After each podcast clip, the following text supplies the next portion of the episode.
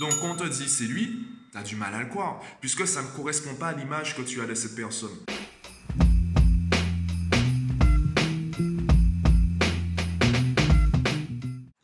Aujourd'hui, je voudrais te parler des croyances contradictoires. Alors non, je ne vais pas te parler des croyances limitantes. Là, on est passé au niveau dessus. Je vais te donner deux exemples qui te permettront de comprendre euh, de quoi je parle et pourquoi j'en parle et qui, je pense, sont assez intéressants. Le premier exemple, il sera un peu plus long puisqu'il me tient à cœur. Il y a environ un an, même plus d'un an, j'avais publié une vidéo, donc sur Facebook, Instagram, etc., où je disais que n'importe qui peut avoir 20 sur 20. Alors, je ne suis pas allé dans l'extrême, mais en fait, ce que je veux dire, c'est que même un élève qui est en terminale L peut avoir 20 sur 20 avec le programme de terminale S. Et cette histoire de profil et même d'intelligence multiple qui est réelle, c'est une théorie qui est, euh, qui est fondée, qui, qui a du sens. Ça ne veut pas dire qu'on est incapable d'avoir 20 sur 20 à l'école. Évidemment, quand j'ai posté cette vidéo, j'ai eu quelques retours, des retours négatifs, des personnes qui m'ont dit non, c'est faux, c'est impossible, il y a des profils d'enfants, il y a des enfants, c'est impossible pour eux. Ça déjà, c'est une croyance limitante. Effectivement, si tu penses que c'est impossible pour toi, eh bien, ce sera impossible pour toi. Là où il y a une croyance contradictoire, c'est qu'en même temps, un enfant, un élève qui se plaint aujourd'hui de l'école, un enfant, un élève qui dit l'école c'est trop dur, on va se moquer de lui. Aujourd'hui, on pense que le brevet, même le bac, c'est donné. On pense que le programme est de plus en plus facile. Chaque année, on allège le programme. Ça veut dire que le programme est de plus en plus facile et c'est toujours impossible pour les enfants d'avoir 20 à l'école. Ça voudrait dire qu'en fait, ils ont, le, ils ont un niveau intellectuel proportionnel au programme. Ils ont un niveau intellectuel qui suit le programme scolaire ou un programme scolaire qui suit le niveau intellectuel des enfants. Je ne sais pas c'est dans quel ordre. En tout cas, ça voudrait dire que les enfants sont de plus en plus bêtes. Chaque génération est plus bête que la précédente. C'est ça que ça veut dire Moi, je pense que non. Pense que le, niveau intellectuel ne varie pas selon les générations. Donc j'estime que ben, c'est surtout aujourd'hui que le, où le programme est plus facile, plus allégé, et aujourd'hui où il y a YouTube, il y a Google, il y a des sites, il y a des applications qui permettent, qui permettent pardon, aux élèves de travailler à la maison, de travailler même pendant les vacances. Malgré le fait qu'il y ait tous ces outils, malgré le fait que le programme soit plus allégé, il y a des personnes qui pensent que les élèves ne peuvent pas avoir 20 sur 20 il y a une contradiction. Si aujourd'hui c'est plus facile, pourquoi c'est toujours impossible pour eux d'avoir 20 Croyance contradictoire qui te rassure et qui te permet de, ben, de penser que c'est normal que ton enfant n'ait pas 20. C'est normal que ton enfant ait euh, des notes. Euh, c'est normal en fait que tu sois, que tu sois satisfait ou satisfaite d'un 16 ou même d'un 14 ou d'un 12. C'est normal. Puisqu'après tout, ben, pour ton enfant, c'est impossible d'avoir 20. La question du coup en fait qui arrive euh, lorsqu'on sort de cette contradiction, c'est comment avoir 20 sur 20 et c'est là on va commencer à parler de méthodologie. C'est là on va commencer à parler d'habitude, de méthode de travail, d'environnement, également d'habitude familiale. Et ça, on n'en parle pas. Et ça, c'est une discussion qu'on n'a pas. On reste concentré sur nos deux croyances. Première croyance, c'est impossible pour tous les enfants d'avoir 20 à l'école. Deuxième croyance, aujourd'hui, c'est tellement facile que les élèves, les enfants n'ont pas à se plaindre. Tu peux pas te plaindre que l'école soit trop dure aujourd'hui. C'est faux. L'école, c'est encore plus facile. Donc, arrête de te plaindre. En même temps, si tu n'as pas 20, ben, c'est peut-être parce que tu es au maximum de tes capacités. Avoir une discussion profonde sur l'éducation, même sur la productivité, sur les méthodes de travail, c'est le genre de discussion qu'on a lorsqu'on est entre amis le dimanche après-midi ou les repas de famille. On va discuter d'éducation comme on discute de politique. On va en parler 5 minutes. Si quelqu'un n'est pas d'accord, bon, bon, on arrête la discussion, on passe à un autre sujet. Ou au contraire, on va carrément se disputer. En tout cas, on va pas aller en profondeur. On va vraiment s'arrêter aux arguments de surface. C'est un peu en fait comme euh, les émissions américaines où on va essayer de discuter avec des suprémacistes blancs, des racistes. Et hum, je sais pas si tu as déjà vu ce genre d'émissions sur Internet, on se rend compte qu'ils sont limités en termes d'arguments, donc ils arrêtent la discussion très rapidement. Et c'est normal, c'est même cohérent avec leur stratégie, vu qu'ils n'ont pas beaucoup d'arguments à sortir, ça sert à rien, c'est même dangereux pour eux d'entamer la discussion. De la même façon, quelqu'un qui t'arrête tout de suite te dit non, moi je pense comme ça, si t'es pas d'accord, tant pis pour toi.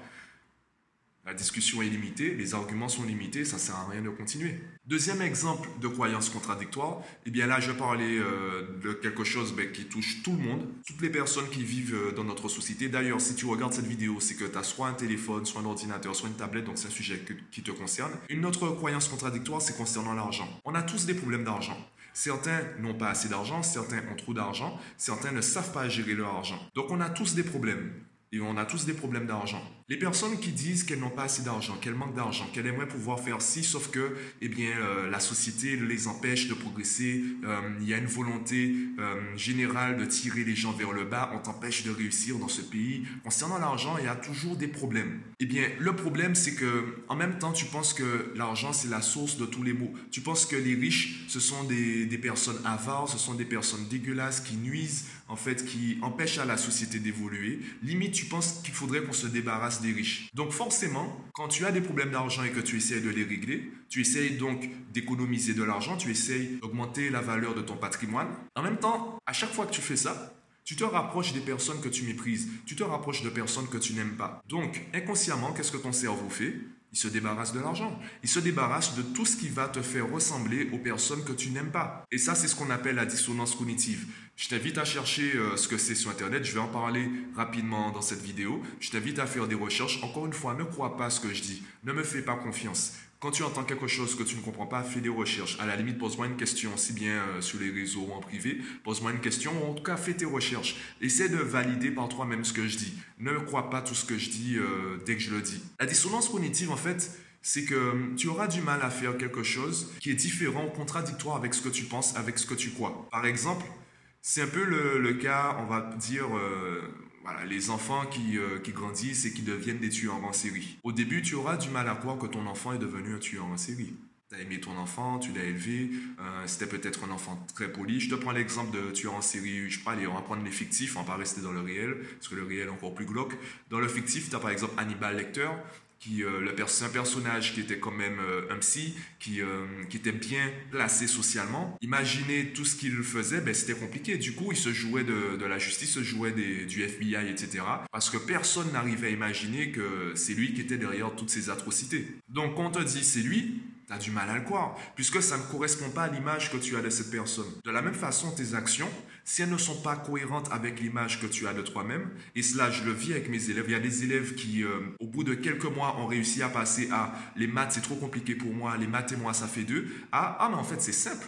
Ah mais je peux le faire, je prends même du plaisir à le faire. Pourquoi? Puisque j'ai arrêté de leur parler de maths, je leur ai parlé d'image de soi. Tant qu'ils n'avaient pas réglé ce problème avec eux-mêmes, ce problème qui est je suis nul en maths, donc je ne peux pas réussir en, en maths, il y avait cette dissonance cognitive à chaque fois qu'ils travaillaient les maths. Donc, ces croyances contradictoires, c'est ce, qui va c'est ce qui va te faire jouer sur cette dissonance cognitive. Tu auras du mal à progresser, tu auras du mal à avancer parce que tu es baladé entre deux croyances contradictoires qui euh, te poussent à ne rien faire, qui te poussent à rester sur place. C'est un peu comme si tu avais deux forces qui te tirent chacune euh, d'un côté. Du coup, ben, forcément, tu restes au milieu jusqu'à qu'une croyance tire plus fort que l'autre. Et c'est ça le problème des croyances limitantes et même des croyances contradictoires. Je me rappelle euh, du livre d'Anthony Robbins que je peux peut-être te retrouver.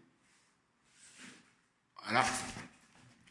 Donc c'est un livre voilà, l'éveil de votre puissance intérieure. C'est un livre, ça m'a pris deux, voire trois ans pour me mettre à le lire. Un jour, j'étais couché, j'étais sur mon lit, parce que mes livres étaient encore dans ma chambre à ce moment-là.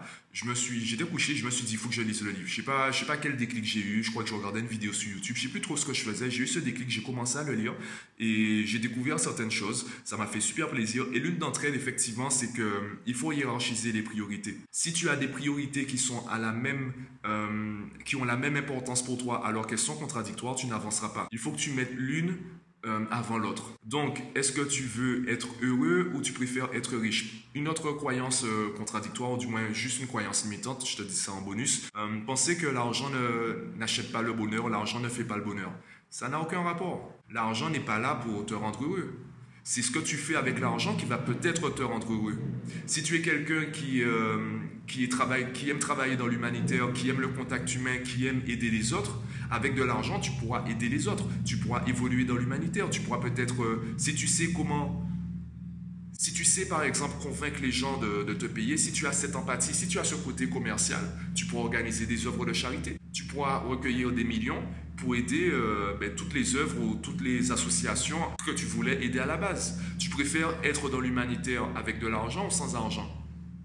Donc l'argent n'est pas le problème. L'argent ne va pas acheter ton bonheur, l'argent va te permettre de faire ce qui te rend heureux. Donc, dans ta liste de priorités, c'est à toi de hiérarchiser tes priorités, de hiérarchiser les domaines et ensuite de savoir qu'est-ce que tu veux faire en premier. Quelle est l'importance que tu accordes à chaque domaine de ta vie? Est-ce que ta vie perso, par exemple, est plus importante que ta vie pro? Est-ce que ton épanouissement personnel est plus important que ton épanouissement professionnel? Si tu préfères, par exemple, euh, avoir une vie simple, ça sert à rien de chercher des jobs à 10 000 euros par mois, par exemple des jobs. À 10 000 euros par mois, est-ce qu'on peut encore appeler ça un job? En tout cas, tu verras qu'il y aura, s'il y a une contradiction entre les différents domaines de ta vie et tes différentes euh, priorités, tes différentes croyances, tu auras du mal à avancer. Ce sera pratiquement impossible pour toi d'avancer. Et ça, c'est aussi valable pour les enfants et c'est aussi valable pour les parents. Le côté, euh, j'ai beaucoup de parents en fait qui veulent que je travaille avec leur enfant. Et moi, je leur dis, mais avant de travailler avec votre enfant, je dois d'abord travailler avec vous. Comme je l'ai dit dans, dans, mon podcast précédent, puisque tu pourras retrouver cette vidéo en format podcast sur euh, pratiquement toutes les plateformes où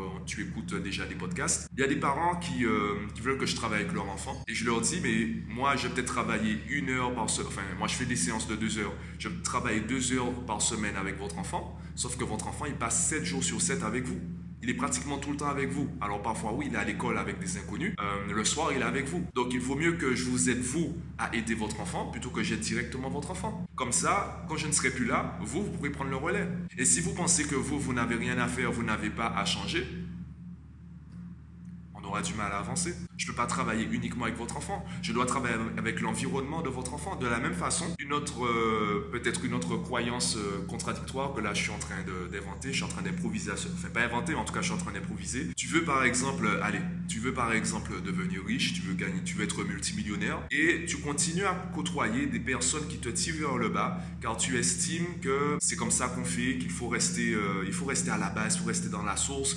En fait, tu as grandi avec des personnes qui n'ont aucune volonté d'être millionnaires ou qui ont leurs propres problèmes ou qui se servent de toi. Et en même temps, tu veux des objectifs qui sont complètement différents des, leurs. Forcément, il y aura une contradiction et forcément, tu auras du mal à avancer car à chaque fois que tu vas faire euh, un pas en avant, ils vont te faire faire deux pas en arrière. Tu devras faire un choix, tu devras hiérarchiser tes priorités. Je me rappelle une vidéo de Snoop Dogg, euh, le, rappeur américain. Je sais plus à quel rappeur il, euh, il disait cela.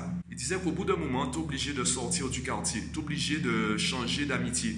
Car il y a des gars du quartier qui n'évoluent pas, qui ne font rien pour eux, qui applaudissent ton succès, et en même temps, ils veulent que tu continues à les côtoyer. Pourtant, eux, ils font rien pour eux-mêmes. Si tu continues à les côtoyer, tu sortiras jamais du quartier. Tu ne pourras jamais progresser dans ta carrière musicale, ta carrière du coup professionnelle. Pourquoi? Parce que tu as des personnes qui dépendent de toi. Tu as des amis qui dépendent de toi. La dépendance affective, elle peut être très dangereuse. Surtout lorsque ben, ce sont des personnes qui ont une influence sur ta vie professionnelle. Donc, bon, on va, limiter un peu la, vidéo. Je pense que tu as compris de quoi je voulais te parler aujourd'hui.